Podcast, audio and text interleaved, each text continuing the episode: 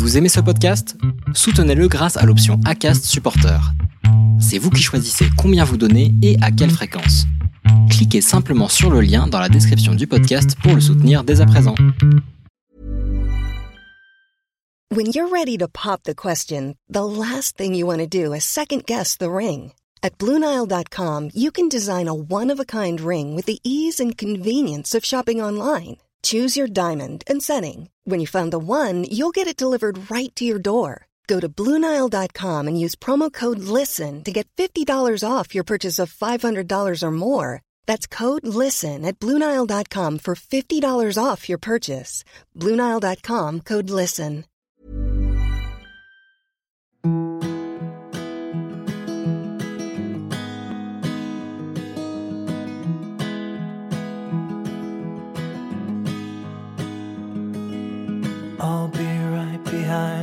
Josephine. I won't leave you in between. Bienvenue sur le podcast Les enfants vont bien. Je suis Constance, la créatrice et l'hôte du podcast. Dans la vie professionnelle, je suis doula. J'accompagne les futures familles dans la parentalité. Mais ma vraie vie, c'est surtout celle de maman de quatre petites filles qui ont la chance d'avoir deux mamans. Le podcast est né d'un double constat. Le premier est qu'en France, nous devons rassurer sur le fait que les enfants issus de familles extraordinaires vont bien. Le deuxième est que l'accès à la parentalité alternative n'est pas sans soulever de nombreuses questions. Alors chaque épisode du podcast y apporte des réponses éclairées et constructives.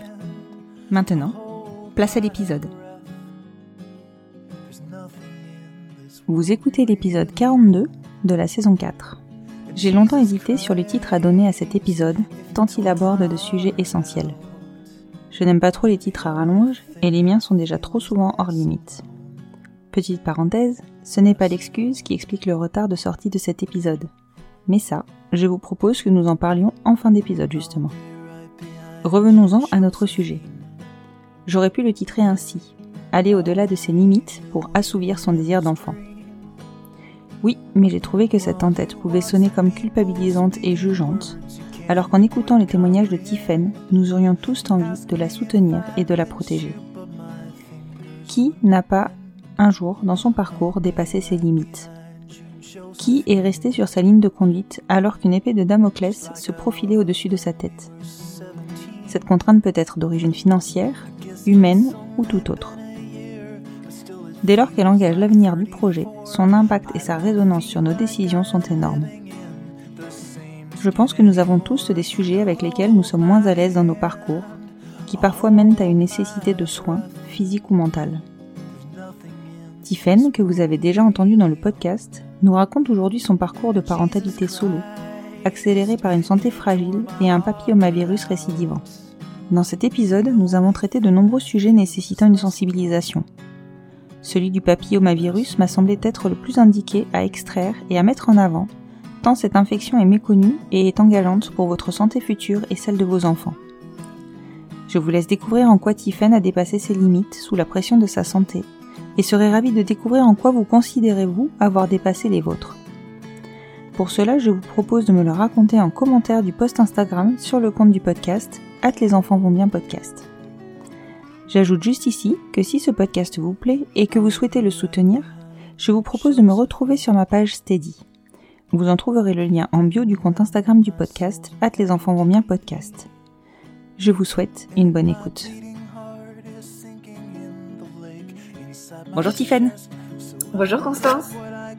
Je suis ravie de te retrouver pour cet enregistrement que tu, entre guillemets, as sollicité, en tout cas que tu m'as proposé, et qui m'intéresse grandement parce que tu le sais bien, euh, j'ai peu ou pas assez encore de témoignages de maman solo. En même temps, est-ce que j'en aurai assez? Je ne sais pas. Mais toujours est-il que tu m'as proposé aujourd'hui de venir témoigner sur euh, une parentalité que tu découvres et que tu n'avais pas initialement euh, peut-être envisagée puisqu'on t'a déjà entendu dans les épisodes du podcast, dans la saison 2, c'est l'épisode 19, où tu nous racontais ta séparation avec un enfant de ton ex-compagne. C'est ça. Et aujourd'hui, donc, euh, il s'avère que je pense que je ne vais rien spoiler en disant que tu es très très très enceinte. Qu'il s'en est, à mon avis, fallu de peu pour que l'enregistrement soit décalé de quelques mois. et que et que du coup tu vas nous raconter ben, cette euh, cette nouvelle réflexion et cette nouvelle euh, parentalité qui qui s'ouvre à toi. Mmh. Est-ce que pour commencer, tu peux te représenter? Parce que là ça fait quand même un bout de temps. ouais. Euh, alors bon moi, moi c'est Tiffaine donc j'ai 39 ans donc je suis célibataire et donc donc maman de mon grand garçon Louison qui va avoir presque 10 ans. Mmh euh, donc euh, qui vit en garde alternée euh, avec mon ex-compagne, donc notre maman, une semaine sur deux et une semaine sur deux chez moi. Mmh et en ce moment, tout se passe, tout se passe très bien. Euh, lui est épanoui et, et, voilà. Et donc on, avait conçu euh, notre fils en insémination artisanale euh, à l'époque. Et donc voilà. Donc je suis assistante, assistante maternelle. Mmh en ce moment en congé maternité et je viens de déménager, je viens d'acheter ma maison. Donc dans un coin un peu plus la campagne qu'avant. non sur, sur Nantes, mais mais plus en ville. Donc euh, voilà, pour regagner un peu en qualité de de, vie, et mhm. un peu plus grand, une petite maison, euh, voilà. Donc plein de nouveautés pour cette année 2023. Ouais, et puis pour accueillir tes petits accueillis, avoir un jardin, c'est plutôt chouette. Ouais, ça c'est chouette. Ouais, ouais. Ouais, tu m'étonnes. Tu m'étonnes. Bon, mais chouette, super, plein de, bah, plein de, de projets, et plein de, de nouveautés. Mmh, c'est ça. Et alors, du coup, donc là, tu es en congé maternité. Depuis euh, la dernière fois qu'on s'est eu, où tu ne m'avais pas de mémoire évoqué ce projet-là, je ne sais pas s'il était déjà en cours de réflexion euh, chez toi. Est-ce que, déjà, pour commencer, tu avais déjà, enfin, tu avais réfléchi à cette parentalité solo en amont même de ton précédent couple? Ou peut-être même pendant ton Alors euh, oui, parce qu'en fait, à l'époque, mon ex-conjointe ne voulait pas d'enfant. Mmh Et ça avait été un problème dans notre couple. Et ça a été aussi une partie de notre séparation. Et elle est revenue en, en mode, euh, bah je veux, je voulais pas d'enfant, mais je voudrais que tu sois la mère de mes enfants. Et ça a été quelque chose qui nous a remise euh, parce que j'envisageais pas de revenir avec elle si elle euh, si elle avait pas envisagé ça en fait. C'était pour moi oui, bien sûr. inconcevable de pas avoir d'enfant.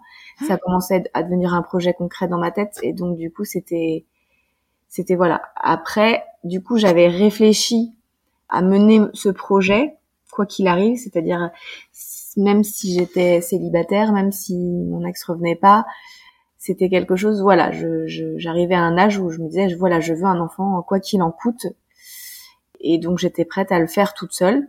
Mais mhm. j'étais très heureuse de, le faire euh, en couple. Enfin, j'étais vraiment hyper heureuse de pouvoir partager ça avec la femme que j'aimais et faire un enfant avec quelqu'un que j'aimais. C'était, voilà, c'était je regrette pas du tout, absolument pas. Mhm. Mais c'est quelque chose que voilà, je savais que j'allais faire quoi qu'il arrive. Ouais. Et donc dans cette réflexion là euh, de maternité solo, tu avais déjà réfléchi à la entre guillemets méthode que tu souhaitais utiliser, enfin parce que euh, ça pas trop. Ouais. Pas trop parce que ça enfin en fait euh, si parce qu'en fait quand on a fait les inséminations artisanales, il y a des fois où c'était où c'était euh, pas encore clair avec mon ex sur le, le fait qu'on se remette bien ensemble. Mm-hmm. Il y a eu quelques mois où euh, c'était euh, c'était bah on sait pas voilà et donc du coup moi j'étais là bah je continue les inséminations quoi qu'il arrive et si je tombe enceinte et que je suis toute seule je le je serai toute seule en fait. Ouais. Et mais rapidement elle est revenue on a refait on s'est, elle a déménagé, on a remonté le projet. Et c'est ce que je dis à l'époque, c'est que l'insémination artisanale a mis du temps à prendre. Et finalement, c'est pas plus mal parce que du coup, euh, ça nous a laissé le temps de nous remettre bien, d'être, euh, de repartir en fait, en vraiment en couple. Et et elle est, je suis tombée enceinte quand ça faisait plusieurs mois qu'elle s'est, elle était revenue à la maison. Elle avait réemménagé parce qu'elle faisait des études à l'époque sur mhm. Rennes. Donc on était prête en fait, c'était vraiment le bon moment pour que je tombe enceinte. Donc c'était c'était chouette donc que ça se passe comme ça. Mais après je m'étais pas voilà, j'avais ces don enfin le donneur à l'époque et euh, voilà, c'était si ça marche et qu'elle est là bah c'est c'est super. Par contre, si elle, euh, si finalement elle, elle reste pas, bah j'abandonne pas le projet comme ça, donc je continue. Oui. Et c'est peut-être ce que ton corps attendait en fait, d'être, d'avoir la certitude à ce moment-là, en tout cas, qu'elle reste, qu'elle, qu'elle ait envie de ce projet-là avec toi. Ouais. Mm, mm. Et elle le regrette pas non plus parce que, enfin, vraiment aujourd'hui, c'est ce qu'elle dit. C'était, que, enfin, c'était pas son souhait d'avoir un enfant, mais que, enfin, aujourd'hui, elle est, elle est vraiment folle de son fils et euh, et elle en aurait peut-être pas fait si j'avais peut-être pas insisté. Et vraiment, c'est quelque chose qui est, enfin voilà, son fils, c'est son fils quoi. Ouais, à refaire, elle le referait. Ouais, ouais. Ouais, ouais. Même non, mais, euh... suite des événements, enfin, et la séparation, enfin, c'est quelque chose qu'elle ne regrettera pas quoi. Ouais.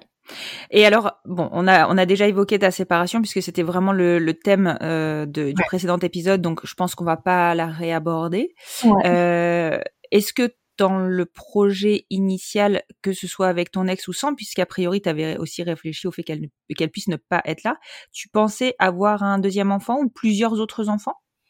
Alors, idéalement, moi, j'en aurais voulu plusieurs. Mmh. Et puis, euh, la, la, grossesse, enfin, l'accouchement a été très, très compliqué. Moi, m'a bien traumatisée. Donc, mmh. euh, clairement, j'étais pas prête du tout à en avoir un deuxième. Et en plus, Louison était particulièrement dur c'était un petit monstre. on nous en a fait baver. Donc, en fait, on n'était pas prêt du tout euh, à avoir un deuxième. Oui. Et éventuellement, je pense que quand il a eu 5 ans, 6 ans, bah, on, on était séparés. Mais je pense que c'est l'âge où euh, j'aurais pu éventuellement me dire, si j'étais en couple, bah, euh, est-ce qu'on peut faire un deuxième enfant? Parce que bah, Louison, il s'apaisait. Euh, nous, enfin, c'était plutôt. Bah, je pense que la séparation aussi a aidé à l'apaisement parce que ça devait être compliqué pour lui. Mmh. Parce qu'en fin de relation, voilà, c'était compliqué. Oui. Et donc, ouais, je pense que vers 5-6 ans, j'aurais envisagé de faire un, un autre enfant. Mais bon, euh, j'étais célibataire, j'étais encore relativement jeune.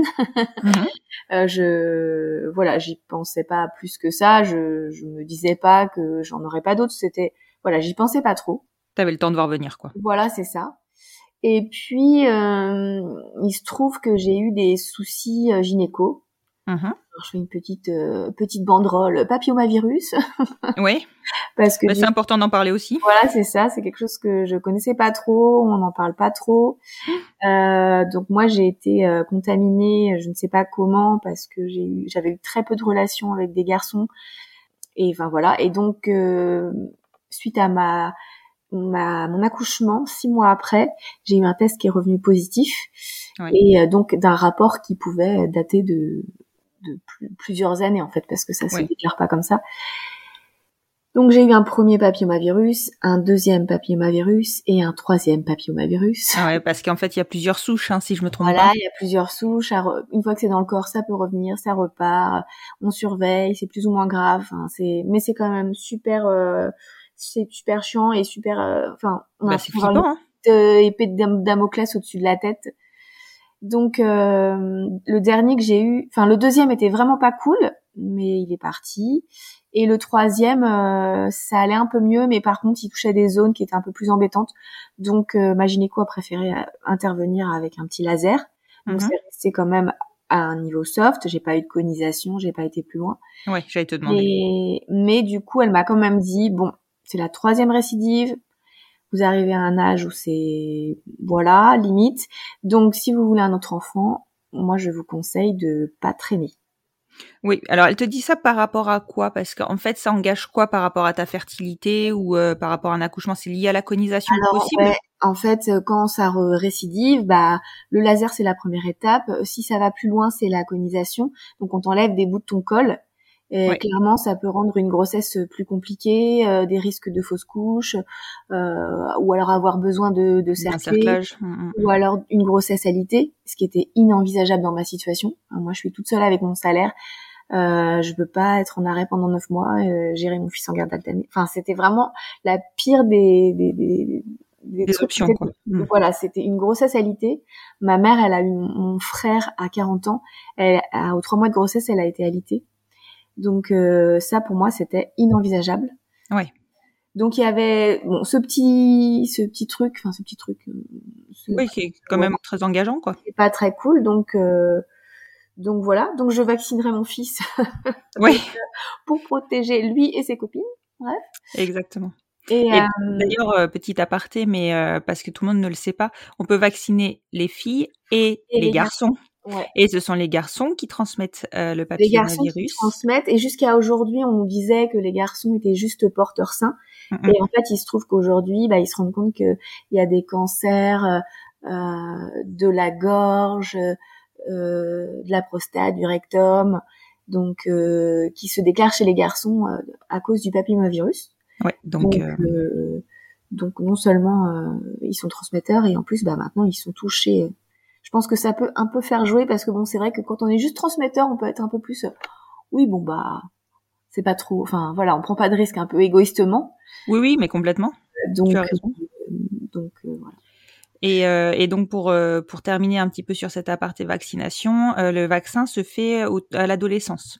Oui, c'est ça, à partir de à partir de 11 ans. Voilà, c'est ça, exactement. Donc, on je me suis dit on va le faire avec le DTP en même temps, hop, ce combo gagnant et et ce sera réglé. Euh, moi, ça Exactement. Me, rassurera. Et puis voilà.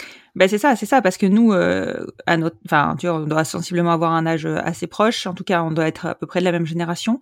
Euh, on n'en avait jamais entendu parler du papillomavirus. Ah, très très peu. Moi, j'en ai entendu parler pour mon fils euh, quand j'étais oui, voilà. enceinte de lui, en fait. Mais avant, non, c'était le tout début, et puis on entendait toujours les choses qui se passent pas bien, et le vaccin fait toujours peur quand c'est récent en plus. Donc, euh, mais mais c'est vrai que moi j'ai tellement entendu d'amis touchés qui ont eu bah, plus ou moins des soucis jusqu'au cancer du col de l'utérus. Donc euh, c'est vrai que ça fait flipper, et sachant qu'on peut même pas se protéger, le, le, le préservatif ne protège pas réellement du papillomavirus. Ouais. Donc il y a même pas d'autres solutions alternatives en fait pour euh, complètement créer le truc quoi. Mm. Complètement. Et, et c'est vrai que je pense que si euh, nos auditeurs prennent la peine, alors peut-être qu'ils en ont même pas la besoin, mais s'ils prennent la peine de, de se renseigner autour d'eux, on connaît tous quelqu'un qui a été infecté par le papillomavirus. Mm, mm, Donc, euh... on n'en parle pas forcément en fait. Euh, bah non, ça reste un peu tabou. Ouais, voilà, qui est un peu caché. Et du coup, moi, j'ai des copines qui m'ont dit, ah là là, je suis inquiète, j'ai un petit souci. Je les regarde, j'ai un papillomavirus? Elles me disent oui. bah ouais, en fait, euh, il faut ouais, mais c'est vrai qu'on n'en parle pas forcément quoi. Non, non, on n'en parle pas forcément. Donc c'est vrai que la prévention c'est très important ouais. et, et, et, en parler à nos ados aussi. Oui, et c'est ça exactement. Ouais. Bon, refermons cette petite parenthèse, voilà. mais je pense que cette sensibilisation okay. est nécessaire. Ouais. et donc, du coup, toi, ça a précipité ta Alors, décision. Il y avait ça, et puis j'avais un autre souci de santé, c'est-à-dire que j'ai une grosse insuffisance veineuse au niveau de mes jambes, uh -huh. euh, qui nécessite euh, une opération des varices, mais assez importante, c'est-à-dire que j'ai des jambes de mamie euh, qui a eu quatre enfants. Enfin, vraiment, clairement, c'est oui, oui, oui. ma, ma chirurgie vasculaire a rarement vu ça à mon âge. Et donc c'est génétique. De, j'ai ma grand-mère avait ça, et donc ça nécessite une opération un petit peu urgente. D'accord. Et ma chire, à l'époque, quand j'ai été la voir, j'étais déjà lancée dans le projet et j'étais en train de faire une fausse couche, enfin une fausse couche, une grossesse biochimique. C'était vraiment une, une, grossesse, une, une fausse couche très très précoce. Euh, donc euh, je lui ai dit bah je suis dans le projet, mais là actuellement, j'avais déclenché la fausse couche le jour même. D'accord. Donc euh, je, là, je vous dis que je suis dans le projet. Là, ça tombe à l'eau, mais je suis dans le projet. Donc elle était là, je suis embêtée, je sais pas quoi vous dire parce que normalement on dit aux femmes bah, de faire tous leurs enfants et de se faire opérer après. Mhm. -hmm. Mais vous, vous en êtes à un tel niveau que c'est. Elle m'a vraiment fait peur. Là, elle était là, elle savait pas quoi dire. Elle était là, elle regardait mon dossier. Ah là là là là, ça m'embête, ça m'embête. Bon, oui, les grossesses dit... sont pas trop préconisées pour, enfin, en tout cas, ne simplifient ah pas les problèmes de circulation. C'est ça. Donc elle m'a dit bon vous êtes en train de le faire donc je, je sais pas quoi vous dire. Et puis après si tu te fais opérer ça veut dire pas de grossesse pendant deux ans. Donc ouais. j'arrivais quand même à un, à un âge voilà. Tout qu'elle m'a dit bah dépêchez-vous et revenez me voir juste après. Oui. donc c'était en décembre euh, en demi, décembre 2021 et donc je suis tombée enceinte en août 2022 et là, euh, j'ai rendez-vous pour mon opération en ah ouais, déjà. au taquet pour que pour régler le problème. Donc voilà, il y avait ce papillomavirus et cette, cette opération à programmer qui faisait que bah la grossesse fallait soit ça arrive maintenant, soit ça n'arrive plus en fait. Et j'étais dans ma tête pas prête à faire le deuil de de, de plus avoir d'enfants. Bien sûr. Mm. Après, j'étais pas non plus prête à non plus laisser trop traîner les choses. Je savais que j'avais ce projet bah, de déménagement, de nouvelles maisons, de nouveaux, du coup, de nouveaux employeurs du coup pour mon travail, euh, l'âge qui arrivait, cette opération à faire. Donc j'étais là, bon, je me suis mis euh, un, une deadline. je me suis mise, bah, si je, je suis pas enceinte euh, euh, courant mi 2023, je j'arrête et je fais le et je fais mon deuil. Mais ça aurait été moins compliqué parce que j'avais déjà eu un enfant et que je me disais voilà j'ai mon fils, c'est viscéral de l'avoir. Là j'avais très envie d'un deuxième enfant, mais j'aurais facile, enfin j'aurais fait Au détriment de ta santé, ouais. voilà, et j'aurais fait mon deuil et, enfin, j'aurais pas été malheureuse de ne pas avoir de, un de- deuxième enfant. Par contre, j'aurais été malheureuse de ne pas avoir d'enfant du tout. Mais voilà, c'était, je relativisais parce que c'était une situation différente. Oui, oui, oui. Mais du coup, euh, en, en revanche, ça a permis, comme, enfin, ça a forcément du coup acté le fait que tu te lançais en solo, parce que t'étais pas en couple à ce moment-là. Ah, c'est ça. Bah, en fait, euh, après ma séparation, j'ai vécu des choses. Euh, voilà, j'ai rencontré des personnes avec qui j'ai eu des relations plus ou moins. Euh, j'ai une relation avec une personne avec qui euh, je m'amusais bien, mais j'avais pas de, de sentiments. Mhm. Et puis bah ça c'est fini. J'ai eu des relations avec des garçons parce que oui, je je je, je suis ressortie qu'avec des garçons après après Mhm. mon ex-femme. Et je suis tombée amoureuse d'un garçon avec qui Mhm. c'était pas réciproque. Et donc voilà, j'ai eu ces petites choses qui étaient qui qui sont qui se sont que j'ai vécues, mais voilà, il n'y a pas eu euh, ça n'a pas mené à une vie de couple ou quoi que ce soit. Et j'étais pas forcément dans la demande non plus. J'étais bien comme ça, je le vivais très très bien. J'avais eu tellement une fin de relation compliquée que je, je, je commence vraiment à savourer à, euh, bah, euh, ma vie euh, comme ça, de femme autonome, célibataire, euh, libérée. il y avait plein de trucs positifs dans mon couple. Enfin, il y avait aussi des, des trucs vraiment, vraiment relous à la fin. Et c'est vrai que je, me, je suis hyper épanouie dans ma vie aujourd'hui comme ça. Mhm. J'avais pas forcément cette, cette, ce besoin absolument d'être en couple. Donc, je vivais ce que j'avais à vivre en étant bien. Mais c'est vrai que quand on se pose la question d'un enfant, bah, on, se, on réfléchit quand même à se dire, euh, bon, est-ce que, est-ce que aussi faire un enfant toute seule, qu'est-ce que ça euh, Implique. implique pour l'enfant aussi? Mhm. Moi, je suis issue, euh, ma mère m'a fait toute seule, D'accord. des conditions un peu différentes, c'est-à-dire que c'était un peu le secret. J'ai pas su tout de suite mon histoire. Enfin, ça a été un peu compliqué. Moi, si ce qui m'a manqué, c'était mon histoire. C'est pour ça que j'ai rien caché à, à Louison de, de sa conception et de son histoire. Mhm. Et mais là, je me disais bon, je vais faire la même chose, mais euh, il y a quand même pas de deuxième parent et et ça veut dire que voilà, j'impose à cet enfant le fait d'être qu'avec moi, tout le temps avec moi aussi. Donc voilà, c'est quelque chose qui se réfléchit aussi, quoi. Oui, oui, oui, non, clairement. Mais, euh, enfin, tu le dis toi-même, toi, tu es issu euh, d'une parentalité solo, d'une maternité solo. Ouais. Donc, tu connaissais, euh, enfin, tu l'as vécu, en fait. Donc, tu savais aussi euh, comment réfléchir et qu'est-ce qui, toi, t'a marqué dans cette, euh, dans cette enfance, dans ton enfance, Mm. en solo. Euh, Est-ce que ça t'avait pesé d'être solo avec ta maman?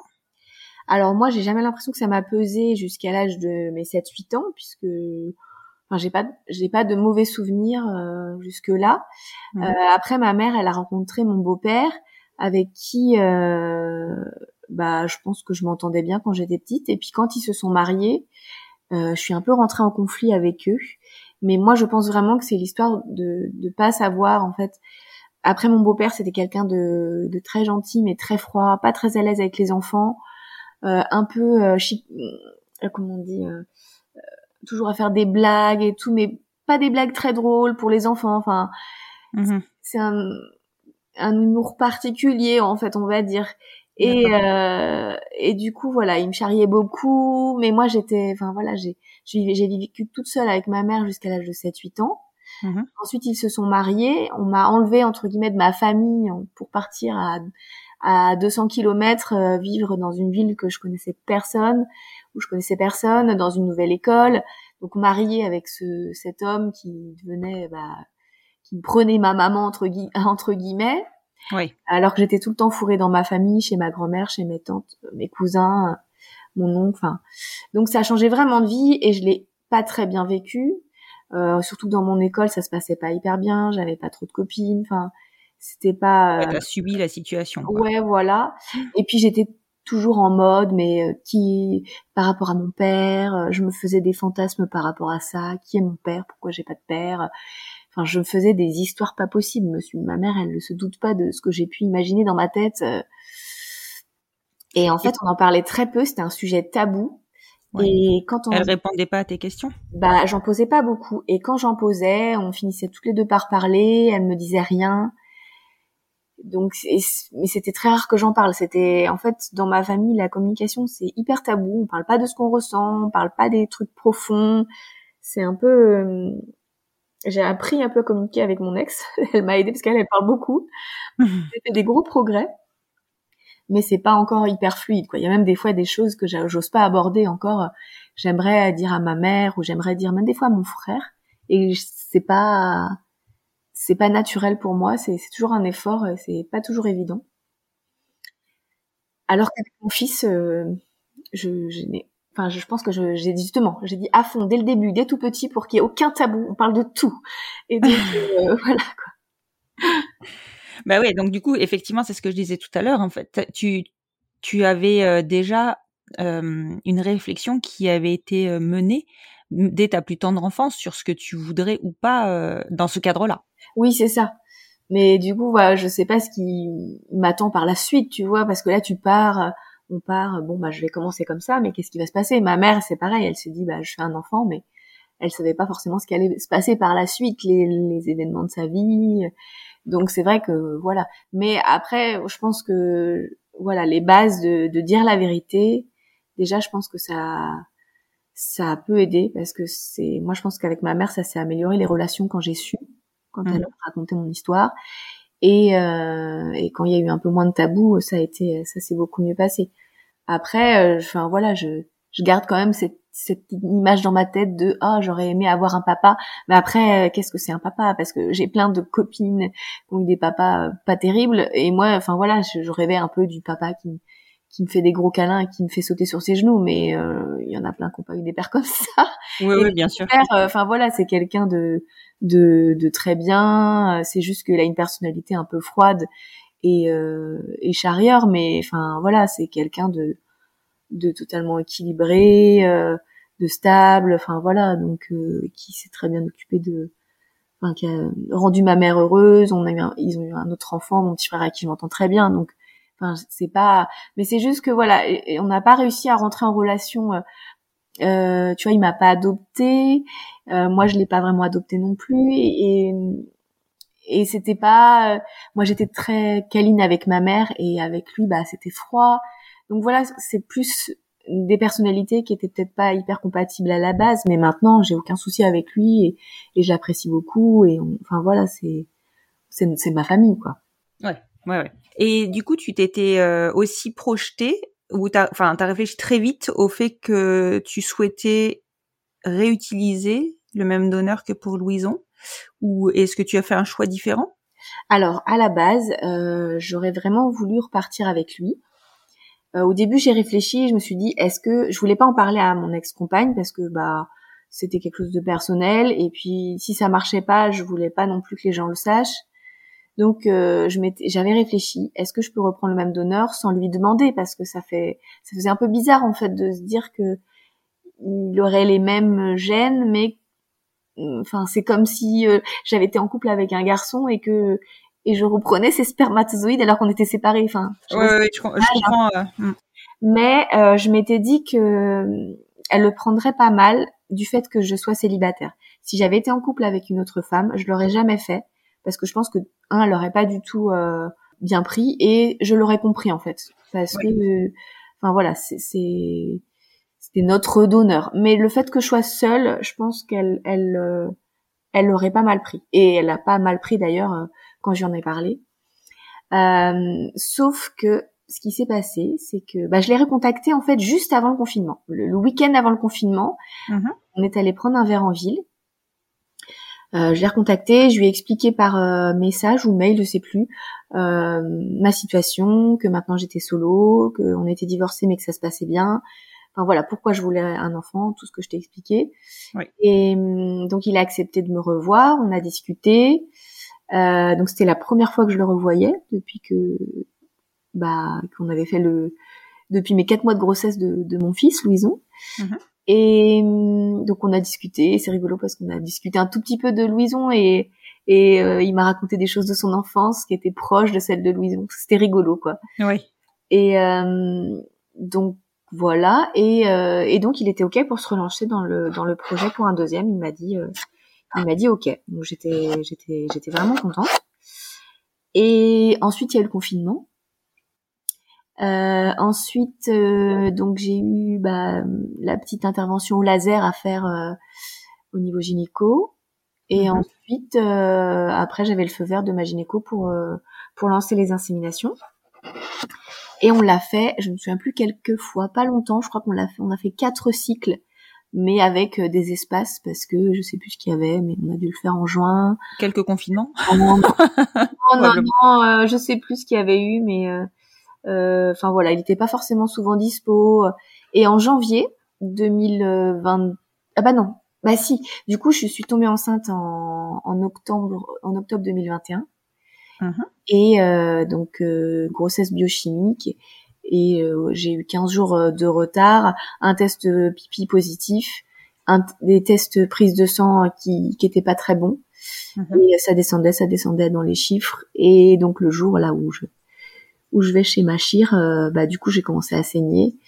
Donc voilà. Donc euh, je savais qu'après je j'avais demandé rapidement des prises de sang parce que je voulais être sûre euh, je voulais être sûre que ça enfin voilà, je voulais pas me projeter, je voulais être dans ma tête est-ce que si c'est bon, je me projette, si c'est pas bon, hop, on, on passe Ah oui. à autre chose. Mais donc voilà, avec lui ça ça a fait ça. Après il- enfin en fait, il a aujourd'hui soit presque 60 ans. D'accord. À l'époque, quand, euh, il avait 50 ans pour Louison, donc euh, bah, il avait, ouais, Ouais. 59 Ouais. ou 58 à l'époque. Donc euh, bon, voilà, la fertilité, même si elle, elle baisse pas totalement pour les pour les hommes, ça ça diminue quand même. euh, Enfin, c'est un peu moins solide, Bien quoi. sûr. Oui, oui, c'est ça. C'est surtout, euh, Ouais, effectivement, tu as plus de risques de, de, de problèmes euh, génétiques, euh, Aussi, aussi, Ouais. ouais. me Mais semble-t-il. hein. Ouais, ouais, si aussi. Mhm. Et euh, bah de mon côté aussi, mais la fertilité aussi. Donc euh, donc voilà, donc je bon, ça se passe. Euh, janvier se passe, les fêtes, je le recontacte et là il me dit en fait qu'il va subir une opération du dos qui est pas grave, mais qu'il va devoir être opéré, alité et euh, qu'il pourra pas faire de don pendant plusieurs mois. Ah oui. C'est un peu le coup de massue pour moi. Ouais, tu m'étonnes. Euh, donc je suis hyper déçue, mais après voilà, euh, voilà, je, je comprends totalement. Enfin, je comprends, il ne pas comprendre, c'est comme ça quoi. Ouais. Et donc euh, rapidement, je me dis bon bah il faut rebondir parce que j'ai un peu le vraiment le, le tic tac tic tac de l'horloge biologique et de l'horloge euh, santé Ouais. en mode euh, activé. Là, c'est plus la santé même. Enfin, c'est. Donc euh, voilà, c'est ça. Donc euh, je je me remets sur les sites. Alors je cherche les sites de l'époque, donc qui n'existent plus, hein, parce que il y a du temps. Donc euh, maintenant c'est plus des groupes Facebook, donc où je tape euh, des choses genre euh, insémination artisanale, donneur de sperme, enfin choses comme ça. Donc je tombe sur plusieurs groupes et je commence à discuter.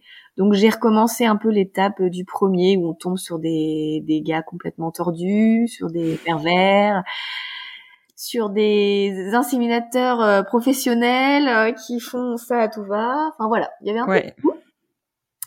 Et voilà, dans le tri, je réussis à tomber sur euh, sur un donneur euh, avec qui on discute plutôt bien. Euh, voilà, physiquement, euh, bon, c'est pas c'est pas l'homme de mes rêves, mais enfin voilà, plutôt normal. Enfin voilà. Et puis on discute et puis je lui demande s'il est, s'il est ok pour me rencontrer. Donc il habite pas trop loin, donc c'est cool. Et on s'organise une rencontre dans un, un resto entre entre nos deux euh, nos deux habitations. Mhm. Et là le courant passe hyper bien. Il est vraiment hyper sympa, hyper gentil. On a plein de points communs. On aime les jeux, les jeux de société, donc on parle beaucoup de ça. Mhm. Enfin voilà, il, il est très très gentil, il est prof et donc il m'explique qu'il a déjà quatre enfants euh, avec euh, son ex-femme et qu'il il a divorcé il y a un ou deux ans, Mhm. deux ans je crois, et qu'il a fait un autre don, euh, enfin non, qu'il en a fait plusieurs, qu'il en a fait, qu'il a aidé trois femmes qu'il a aidé trois femmes et je crois qu'il y a eu deux bébés qui sont nés. Avec une, ça n'a pas marché, je crois. Mhm. Et donc voilà, donc j'ai OK. Et donc il me dit que il aidera, qu'il aimerait aider encore une ou deux femmes et après s'arrêter.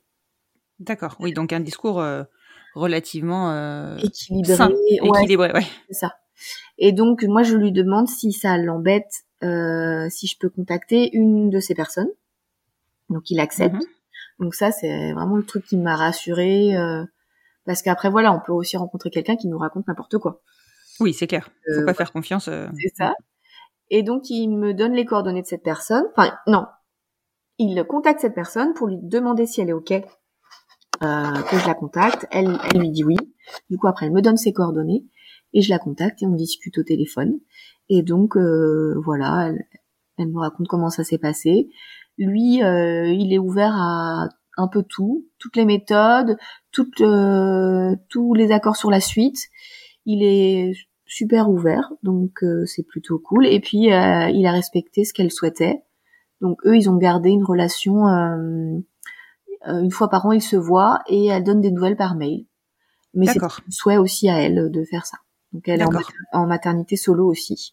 Et lui, il a aidé, euh, je crois, une autre femme toute seule et un couple, je crois aussi. Donc euh, voilà. Et donc bah on... lui me dit bah on fait comme tu veux, comme tu le sens et, et on est parti. Donc euh, bah chacun rentre chez soi, chacun réfléchit et puis bah moi je lui donne ma réponse, je lui dis bah écoute si moi si t'es partant, je suis partante pour qu'on pour qu'on essaye. Et en fait ce qui s'est passé c'est que donc il était ok et comme j'étais célibataire, je me suis dit bah ça a pris longtemps pour mon fils de tomber en un- euh, que je tombe enceinte en insémination artisanale. Je me dis est-ce que en faisant la méthode naturelle, ce serait pas plus euh, rapide? Mhm. Euh, Enfin voilà, c'est pas non plus. Voilà, c'est pas C'est pas une moi, garantie ça- à 100%, mais c'est pas une garantie, mais je me dis bon voilà, c'est pas non plus. euh, Enfin, je sais qu'avec mon l'autre donneur, ce qui était compliqué, c'était que bah c'était compliqué d'avoir un échantillon euh, conséquent. Mhm. dire que je sais pas si c'était l'âge ou si c'était le stress d'être chez quelqu'un, mais on avait, enfin, on avait déjà aussi eu de d'autres donneurs et des fois c'était, c'était vraiment galère d'avoir une.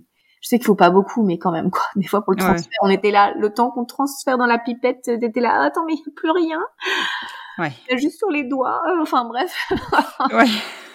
je sais que, enfin voilà, dit comme ça, ça fait bizarre, mais euh, des techniques euh, des fois pour récupérer, c'était Ouais, c'est pas compliqué. évident. Puis on avait fait plein de trucs pour essayer que ça reste à bonne température. Enfin voilà, c'était c'était chaud. Donc je me dis bon, je, c'est un peu la prise de tête. Est-ce que c'est un gros sacri- un gros sacrifice pour moi de de d'avoir des rapports avec cette personne? Enfin voilà, c'est une fois par mois. Enfin voilà, c'était quelque chose d'envisageable pour moi, en sachant que j'étais célibataire, que ça ne m'engageait que moi, que lui ça Oui. ne dérangeait pas non plus, qu'il était célibataire aussi. Donc euh, je lui ai et pourtant lui, enfin voilà, dès le début, il m'a dit ok pour l'insémination artisanale, il n'y a pas de souci. Mhm. Et donc c'est moi qui lui dit bah écoute si ça te dérange pas, je- autant qu'on le fasse en naturel et comme ça peut-être que ce sera plus productif et plus et plus rapide. Donc on l'a fait sur quatre cycles Mhm. euh, et le quatrième cycle ça a pris. Mhm. Mais du coup, alors en fait, c'est ce qui, bah en fait, les trois premiers, ça, ça a été assez bien, ça, c'était rapide. euh, Enfin voilà, je l'ai, hop, ça s'est fait et c'était fini, et voilà. Le quatrième, ça a été compliqué. C'est-à-dire que, bah, lui il n'y arrivait pas forcément tout de suite et moi, en fait, euh, je, j'avais, c'était trop long en fait. Et Oui. en fait, c'est à ce moment-là où je me suis dit merde, là stop, j'ai envie d'arrêter. En fait, j'ai plus envie, euh, soit on revient en artisanal, soit voilà. Mais en mode, je me suis sentie mal en fait à ce moment-là. Oui. dit, Bah mince. euh, mais il, lui, il était là, hyper gentil. Non mais t'inquiète pas, je vais pas partir tant que j'y arrive pas. Et moi, j'étais là mais non en fait, euh, on arrête tout là. C'est bon, stop. Euh, Voilà. Au final, euh, je me suis un peu, voilà, j'ai, je pense que je me suis un peu forcée. J'ai été un peu loin dans ce que je T'étais prête à accepter, quoi. voilà. Alors que, enfin, c'est vraiment pas de son fait à lui parce que lui, vraiment, il m'a jamais poussé quoi que ce soit. Je sentais juste que lui, il m'aimait bien, vraiment bien. Mhm. Et euh, de temps en temps, il me faisait des petites réflexions. Il me disait, bah, si jamais t'as besoin d'aide par la suite ou si jamais tu veux un papa. Enfin voilà, il était pas fermé quoi. Il était là, euh, ah, il, il, me disait que j'étais jolie, qu'il m'aimait vraiment beaucoup. Enfin ça, ça me gênait un peu. Et coup, j'ai, je lui ai envoyé des messages en lui disant que j'avais besoin de distance. Mais par contre, il était cool et dès que j'ai envoyé un message, il respectait et tout. Mais c'est vrai que, voilà, le fait de me dire, je pensais pas que le, de rentrer comme ça en, en méthode naturelle, ça allait m'impacter comme ça. Mm-hmm. Et, et, donc je m'étais dit, bah là, c'est la dernière fois que je le fais en naturel, c'est sûr. Euh, si je tombe pas enceinte, tant pis, mais on, on, trouvera une autre, une autre solution où on arrête, ou mais mais là c'était c'était trop dur quoi. Le, la, le dernier don, je l'ai pas très bien pris. Mmh et donc je m'étais dit mais enfin, voilà quoi, je je je fais je fais ça bon bah là entre guillemets j'ai le choix, enfin j'ai le choix. Pouvais choisir l'insémination artisanale donc c'est mmh aussi. Mais ce que je veux dire c'est que des, des, des, fois bah voilà on, on, se dit pour avoir un enfant parce qu'il n'y avait pas d'autres possibilités on, on des fois on se lance dans des choses. À l'époque, c'était encore, c'était pas encore passé au niveau de la loi l'insémination artisanale pour les mamans solo ou pour les couples de femmes. Et même encore aujourd'hui, même si c'est passé, euh, des fois il y a des délais tellement longs, tellement compliqués que même déjà pour les couples hétéros. Donc euh, pour les mamans solo, c'est, enfin voilà. Ouais, c'est clair. Donc c'est vrai que bah voilà, des fois on se dit bah qu'est-ce qu'on, des fois on fait des choses euh, en mode des des... Ben, on, on, sacrifie euh, oh, certaines, voilà, on se sacrifie presque. C'est ça. Et en fait, euh, je l'ai pas bien vécu sur le moment, et j'ai eu besoin d'en parler. Et en fait, bah quand je t'ai écrit aussi, j'étais vraiment pas bien, et ça m'a fait aussi du bien d'en parler, parce que j'en parlais pas forcément non plus. Enfin, j'en ai parlé à certaines de mes amies et qui m'ont dit il faut que t'en parles parce que là tu le vis vraiment presque comme une agression alors que c'était pas du tout une agression de sa part mais moi je l'ai vécu je l'ai mal vécu et euh, presque en fait, euh, j'ai fait un test de grossesse qui avéré négatif et j'étais presque soulagée de pas être enceinte. Et en fait, euh, bah en fait j'ai eu j'ai eu un petit peu de retard. J'ai fait un test précoce pour tu vois pour dire bon voilà j'ai envie de me sortir ce, cet épisode de la tête. Je suis pas enceinte et on passe à autre chose. Et en fait bah j'ai j'ai eu du retard et j'étais bien enceinte. Donc j'ai eu un peu de temps à digérer ça. Mmh et en fait, avec le temps, j'en ai parlé, j'étais pour la psy aussi, j'ai vu, enfin, j'ai parlé à d'autres personnes et j'ai cheminé. Et aussi, j'ai pris de la distance avec le donneur. Donc, enfin voilà, après, lui, il a, enfin voilà, je lui ai pas, je lui ai pas dit ce que j'ai ressenti parce que c'était pas de son fait.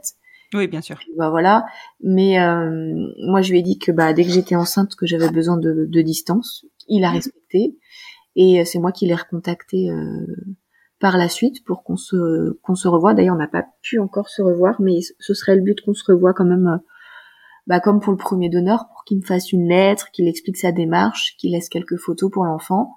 Mhm. Et on est parti sur le fait, sur le même fonctionnement que pour mon fils aîné. Donc pas de contact, sauf si l'enfant en ressent le, besoin. Mhm. Donc voilà, mais c'est vrai qu'au tout début, au début de la grossesse, ça a été un peu euh, ça me restait en fait cette histoire. Bah oui, forcément, c'était un, peu, euh, enfin, t'étais marqué quoi. Oui, et puis ce qui me gênait, c'était que, bah en fait, pour Louison, j'ai tout raconté en détail, et pour moi, en fait, cet épisode, bah je peux pas raconter ça à mon enfant en fait.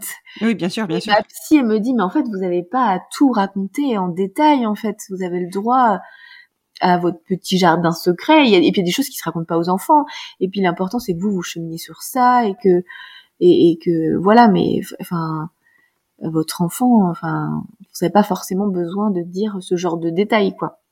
Et je, oui, c'est vrai. Non, mais c'est vrai, on, le fait pas. Hein. Enfin, tu vois, nous, on le fait parce que bah, c'est important de leur expliquer. Bah, enfin, je sais pas comment dire, mais.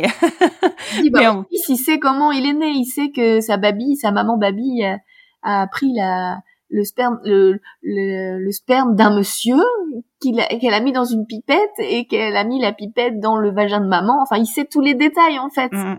Et, euh, et moi, ça me paraît tellement euh, normal. Et, et donc c'est là, c'est presque. J'ai même pas dit, je crois, à mon fils que bah du coup là, en fait, bah maman, elle, a fait. Euh, comment on dit, elle a eu un rapport sexuel avec un monsieur Graine, je sais même pas comment je vais le dire, je sais pas comment j'en parlais, mais c'est tellement pour moi une insémination. Après une insémination, c'est ça, ça peut être une insémination, euh, comment dire, bah, naturelle, une insémination naturelle, quoi. Mais oui, tout à fait. Après, j'ai tellement été habituée à tout tout détailler avec mon fils que là, la méthode naturelle, je suis plus gênée, quoi. c'est chelou. Ouais, ouais. Mais je comprends, mais après, tu vois, c'est pareil. Tu peux juste te dire que tu as eu un, que tu as eu recours à un monsieur qui t'a donné sa graine. Le oui, comment ah, c'est sûr. Là, c'est oui, oui, c'est pareil. C'est un monsieur graine, quoi qu'il arrive, même si on a eu des rapports sexuels. Enfin, voilà, c'est c'est c'est rien d'autre qu'un monsieur graine. Mais là, enfin, voilà, maintenant, j'ai bien, j'ai cheminé, j'ai, enfin voilà, je le vis bien aujourd'hui. Euh, enfin, et puis, bah, je me suis aussi investie dans la grossesse, euh, ce qui était, enfin voilà, Louison dès le tout début de la grossesse, j'étais à fond. Là, c'était différent en fait, c'était autre chose. C'était un deuxième enfant, c'était d'autres d'autres choses et, et, ça a mis un peu plus de temps. Mais maintenant, enfin, c'est voilà, c'est mon bébé et, et je j'y pense j'y pense plus en fait. Oui. C'est vrai que ça a été euh, c'est le démarrage a été compliqué. ouais, chaotique quoi. Et et c'est vrai que je me suis dit mais il y a plein de filles pour qui bah c'est pareil. Euh, des fois quand on fait des inséminations pendant hyper longtemps et on se dit ça marche pas, ça marche pas, bah est-ce qu'on passe pas un autre cap euh, Qu'est-ce que qu'est-ce qu'on est prête à faire des fois? Parce que bah c'est pareil, j'ai des amis autour de moi qui euh, des fois ont essayé ou ça fonctionne pas et, bah elles sont prêtes à faire plein de choses pour euh, pour avoir un enfant et de se dire bah des fois c'est ouais des fois des fois tu vas enfin sans sans sans le savoir tu vas au-delà de ce que tu euh, de ce que tu es ok ça. à accepter et, c'est vrai que je pense que le bah déjà le retour en arrière n'est pas franchement possible du coup il faut dealer avec ça quoi. C'est ça et, c'est vrai que c'est peut-être enfin je pense que c'est vraiment le message que tu veux nous faire passer et en tout cas que moi je comprends c'est qu'il faut il faut garder en tête peut-être même euh, quand on se lance dans une dans une insémination artisanale comme ça peut-être se lister les euh, les incompressibles quoi. Enfin ceux sur ceux au travers enfin ce sur quoi on n'est pas capable ou on n'a pas envie de de passer mmh, mmh, mmh. pour pour se les rappeler à un moment donné parce que ouais. des fois effectivement euh, l'envie d'enfant nous fait nous fait faire des choses mais que c'est valable dans toutes les configurations. Hein. Oui. L'envie d'enfant nous fait faire des choses euh, qui sont des fois de l'ordre de l'irraisonnable. Oui, mais puis par exemple le côté financier aussi. Bien sûr. Ça peut être ça aussi. Enfin, je connais des personnes qui clairement se sont mais qui ont mis. Enfin, là, moi, je pense à une personne qui a clairement dépensé tout son argent euh, pour une PMA à l'étranger et aujourd'hui ça n'a pas fonctionné et elle arrête parce que bah l'âge et l'argent en fait et je trouve ça horrible en fait c'est Bien sûr, parce qu'en plus de ça, euh, ça le fait qu'elles doivent rembourser chaque mois mm. ou chaque, enfin pendant des années, ça, ça va la ramener systématiquement à, à, cet échec entre guillemets. Alors, est-ce qu'on a des études sur le sujet? Non, non, non, justement, on n'a pas, on n'a pas d'études sur le sujet. Parce que oui, il y, en a euh, qui, il y en a pour qui, enfin, c'est vrai que moi, je me suis mis sur des groupes de de de PMA. Après, c'est plus des couples hétéros qui sont mm-hmm de couple, mais c'est vrai que tous les jours, euh, il y a des filles qui disent au revoir en fait au groupe en mode bah là on, arrête là en fait. Après souvent les couples hétéros bon bah ils ont ils sont plus en France donc euh, financièrement il n'y a pas de souci financier mais euh, mais je sais que par exemple l'Espagne c'est c'est tellement c'est tellement un business là-bas que enfin enfin ça dépend des cliniques mais il y en a ah moi, enfin tout début pour Louison, dès qu'on commence à rechercher, on envoie des mails d'informations, on reçoit des devis. Oh là là, moi j'étais là. Ah non, mais ça va pas être possible en fait. Ouais, ouais, ouais. Ça c'est pareil. Hein. C'est, c'est vrai qu'il y a des personnes que ça rassure, des personnes qui. Moi je sais que ça m'a fait fuir, mais c'est vraiment propre à chacun. Bah, il faut pouvoir hein, parce que des fois c'est juste le banquier qui veut pas te faire crédit donc euh, aussi t'as pas l'argent t'as pas l'argent en fait tu, peux pas l'inventer après euh, moi j'ai des amis qui m'ont dit bah nous on a trouvé ça raisonnable on, on, on, ça nous a coûté 5000 euros et on l'a fait une fois et ça a marché. Je dis mais oui mais vous l'avez fait une fois et vous avez de la chance ça a marché en fait.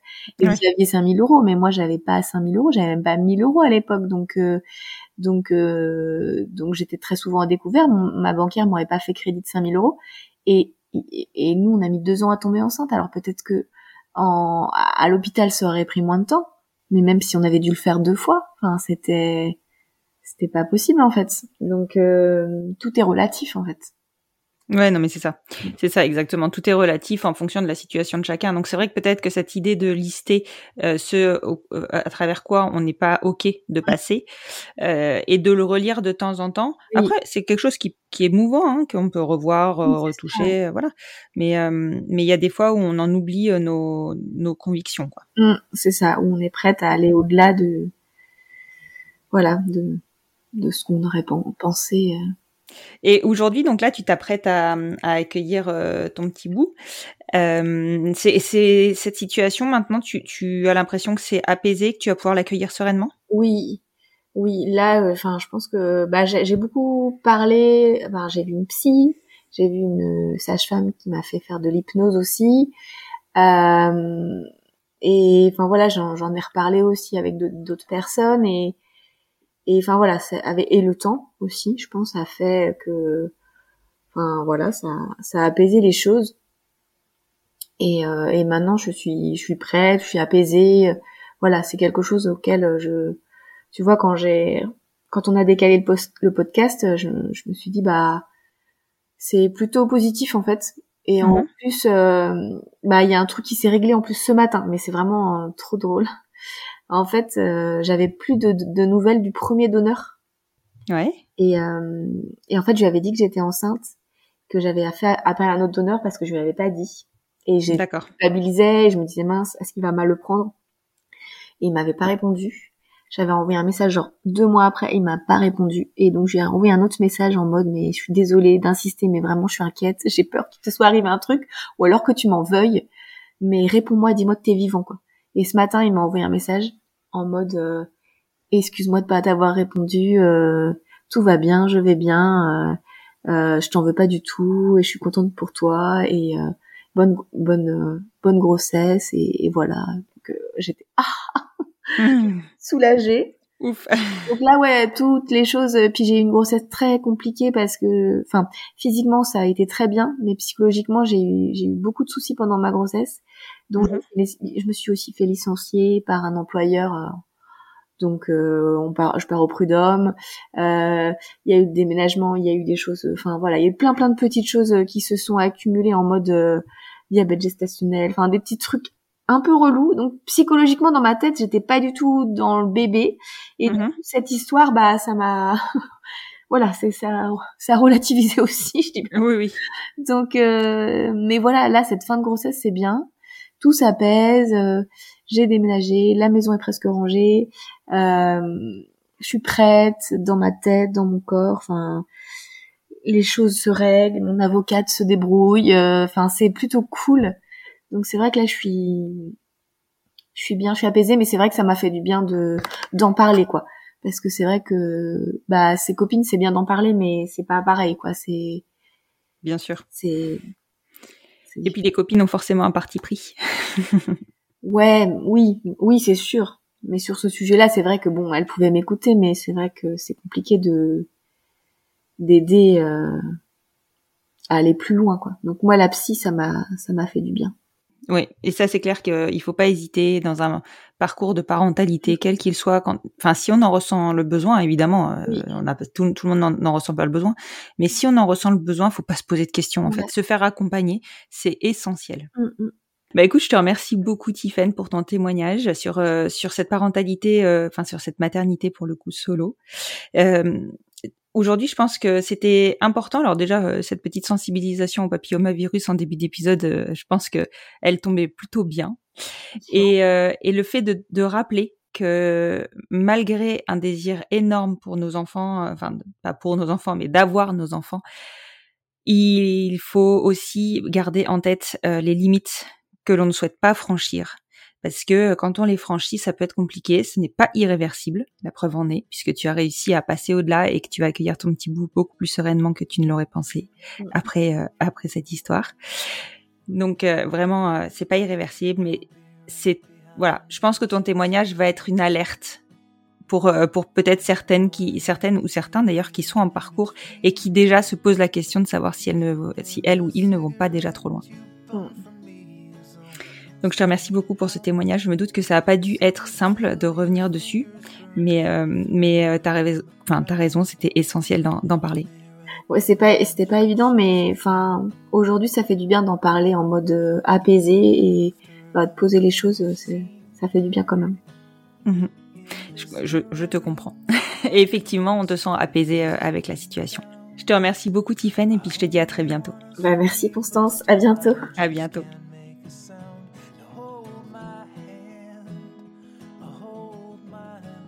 Nous voici arrivés au terme de la saison 4, saison dont j'étais loin d'imaginer les sujets abordés et qui avait débuté sur une série de témoignages d'une famille queer sur plusieurs générations.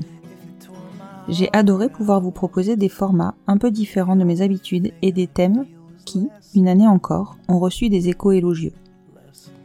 Si vous me suivez sur Instagram, vous savez déjà que j'ai pris la décision de réduire le nombre d'épisodes la saison prochaine pour me préserver, car je manque cruellement de temps pour moi.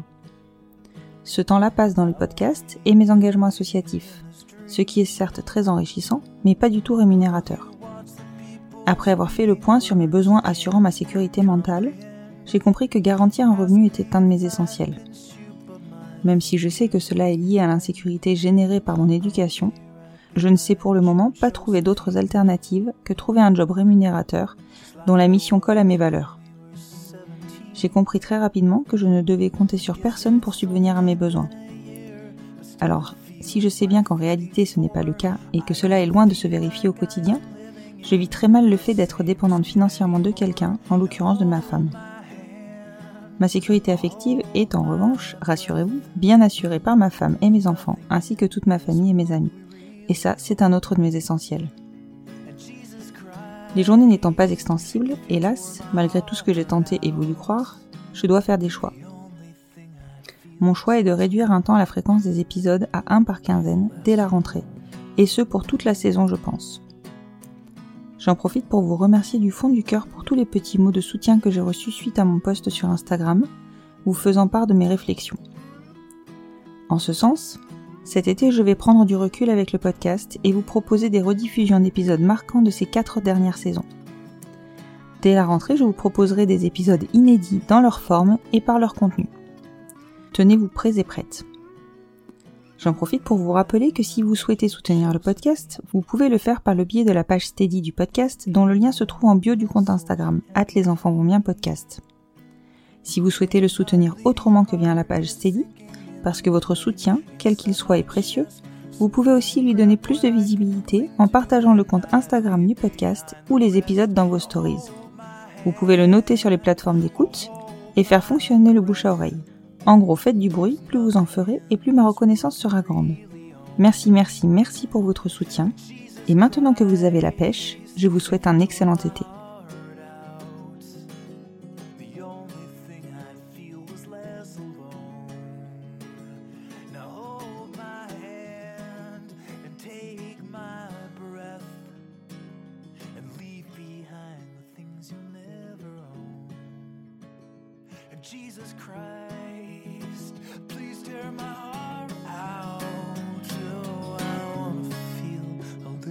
So.